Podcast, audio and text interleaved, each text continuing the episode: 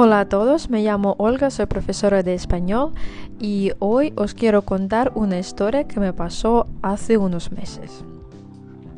Normalmente leo el texto dos veces, la primera vez bastante lento y la otra más rápido. Este texto me salió bastante largo, así que lo voy a leer solo una vez, ¿vale? Y yo creo que es más para mm, los niveles avanzados, o sea, para los niveles a partir de A2, B1, ahí. Pero bueno, vamos a ver.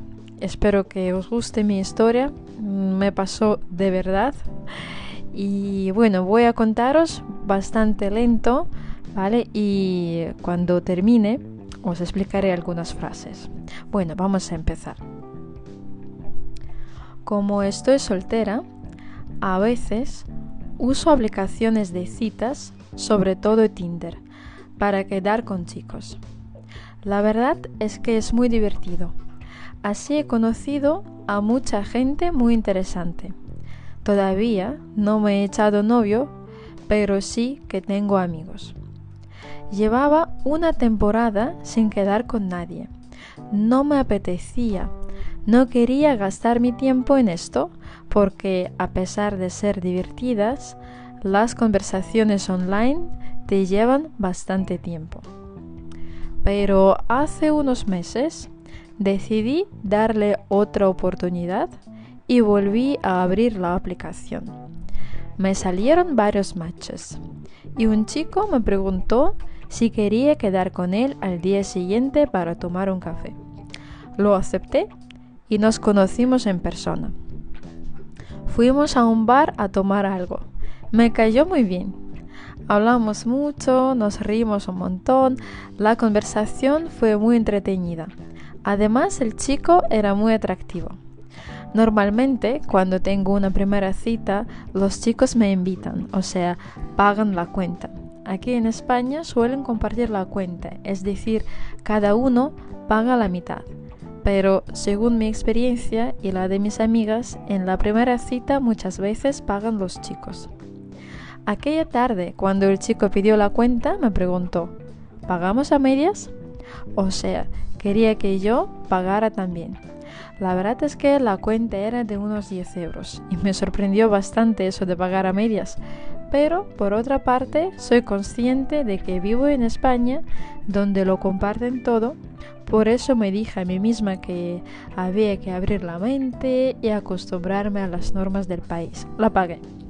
Luego quedamos unas veces más.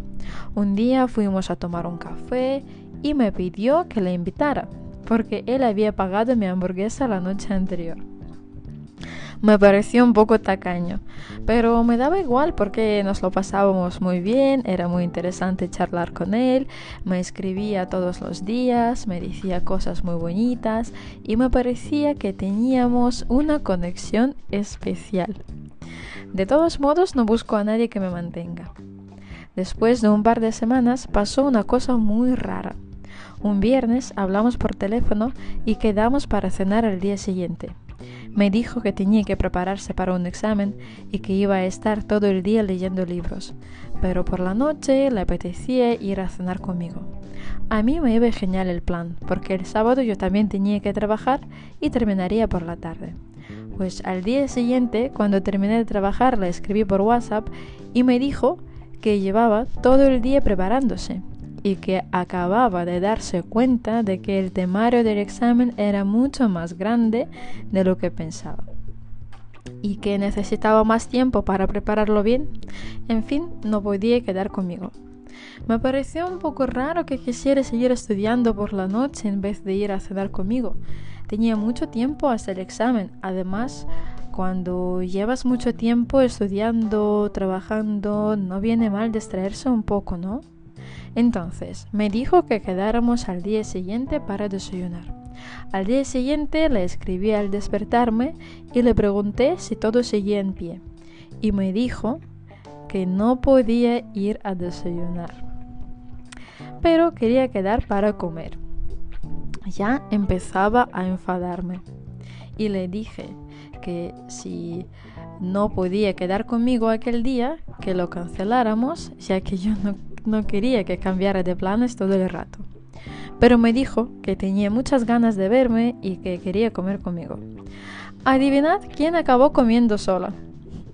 Justo cuando estaba a punto de salir de casa, me escribió y me dijo que estaba hablando con sus padres, que tenían problemas y que no podía ir a comer conmigo. Nada, le dije que no se preocupara y fui a comer sola. Estaba algo preocupada por él, así que unas horas después le escribí y le pregunté qué tal estaba. Pero no me contestó. Leyó el mensaje y lo dejó sin contestar. Nunca me había dejado en visto. Tres horas después me llamó llorando. Me dijo que había dejado la puerta de su piso abierta y que habían entrado unos ladrones y le habían robado una gran cantidad de dinero en efectivo. Me pidió que le prestara algo de dinero porque le iban a pagar al día siguiente y que me lo devolvería. Me pareció muy sospechoso que a una persona le hubieran pasado tantas cosas en un solo día. Además, resultaba muy raro que me pidiera dinero a mí en lugar de a sus amigos, si apenas nos conocíamos. Les conté esta historia a mis amigos y ellos me dijeron que el chico era un jeta, o sea, un sinvergüenza, y que quería aprovecharse de mí Decidí dejar de hablar con ese chico y por supuesto no le presté dinero. Hay que tener mucho cuidado al conocer gente a través de aplicaciones de citas. Bueno, eso es todo, toda la historia horrorosa que me pasó. La verdad es que eso me pasó por primera vez en mi vida una experiencia inolvidable. Y ahora me gustaría explicaros algunas frases que he usado en este texto. Espero que ah, las hayáis entendido, pero si no, bueno, ahora los voy a explicar. Bueno, cuando empecé dije que todavía no me he echado novio. Ah, no me he echado novio significa, bueno, en ruso sería como обзавелась парнем, echarse novio. Todavía no he echado novio, у меня еще не появился парень. Pero sí que tengo amigos, no, у меня есть друзья. Y bueno, después dije, no me apetecía, no me apetecía. Uh, es un verbo que podemos usar cuando hablamos de nuestros deseos. Me apetece quedar o no me apetece quedar con nadie. Мне не хочется ни с кем встречаться, no me apetece. O al revés. Hoy me apetece ir al cine. Сегодня мне хочется пойти в кино. Uh, bueno, otra frase que he usado, um, pero hace unos meses decidí darle otra oportunidad, darle otra oportunidad, дать еще один шанс, y volví a abrir la aplicación Volví a abrir la aplicación. O sea, я снова открыла uh, приложение, приложение для телефона Tinder. Uh, мы можем использовать volver a плюс глагол, когда хотим сказать, что что-то мы снова делаем. Да, то есть не переводим «я вернулась открыть», а переводим это как, ну, либо понимаем это как «я снова открыла приложение». Volví a abrir la aplicación. Y bueno, y un chico me preguntó si quería quedar con él. Con él э, встретиться с ним. Используем глагол кедар, у него очень много значений, и одно из значений кедар — это встречаться, договориться о встрече.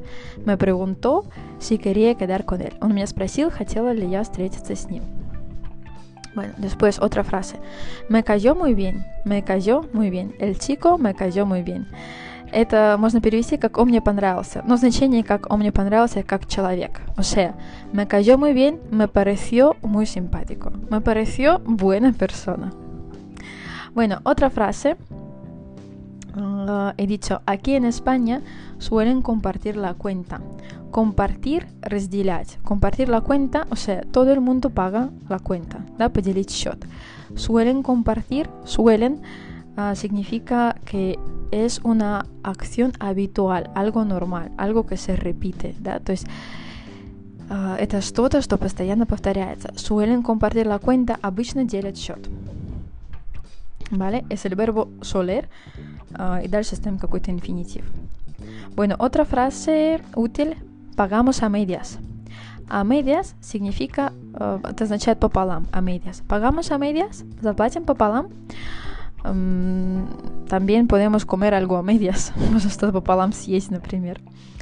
Ah, pero bueno, también lo usamos cuando hablamos de la cuenta. Pagamos a media, o sea, cada uno paga su parte, ¿vale? Bueno, otra frase. Soy consciente de que vivo en España. Soy consciente es como ya в курсе, ya знаю, ya даю отчет. Soy consciente de. Siempre usamos de después de consciente. Bueno, otra frase. Me daba igual. Me daba igual o me da igual, мне все равно, мне пофиг. Aquí uso el pretérito imperfecto, me daba igual en el pasado, o sea, esa situación pasó en el pasado, pasó en el pasado, очень смешно звучит. Bueno, me daba igual, мне было все равно, мне было пофиг. Bueno, otra frase útil, me iba genial el plan. Me iba genial el plan, мне подходит, вообще здорово подходит план, uh, o podemos decirlo en presente, me va genial, вообще подходит супер, супер подходит. О, э, может подходить план, или, например, я договариваюсь с кем-то встрече, por ejemplo, quedo con alguien y digo, bueno, ¿te parece bien a las 10? Y otro me dice, sí, me va genial a las 10 o me va genial la hora, ¿vale? Otra frase, uh, el, el chico, ¿vale? El chico acababa de darse cuenta, o sea, me dijo que acababa de darse cuenta de que es una frase, es una frase magnífica, me encanta. Acababa de darse cuenta. Acabar de означает что-то только что произошло. Acababa de darse cuenta, он только что понял. Darse cuenta это как понять что-то. То есть, да, получается, он мне сказал, что он только что понял, да, в тот момент, что там в экзамене было больше гораздо тем, и он не успевает подготовиться. Darse cuenta, понять, осознать, э, всегда используем с предлогом de. Darse cuenta de, и потом продолжаем. Darse, darse cuenta de que, да, и какое-то предложение. Vale, otra frase útil, seguía en pie, seguir en pie, э, типа все ли в силе. Le pregunté si todo seguía en pie. Я у него спросила, все ли было по плану, все ли было как мы договорились, все ли в силе, да? Seguir en как продолжать на ноге. Bueno, otra frase. Cuando estaba a punto de salir de casa. Estar a punto de, это когда вот, вот, вот, вот почти, почти вышла из дома, да? Estaba a punto de salir de casa. А, то есть еще одна секундочка, и, и это действие произошло бы. И otra frase.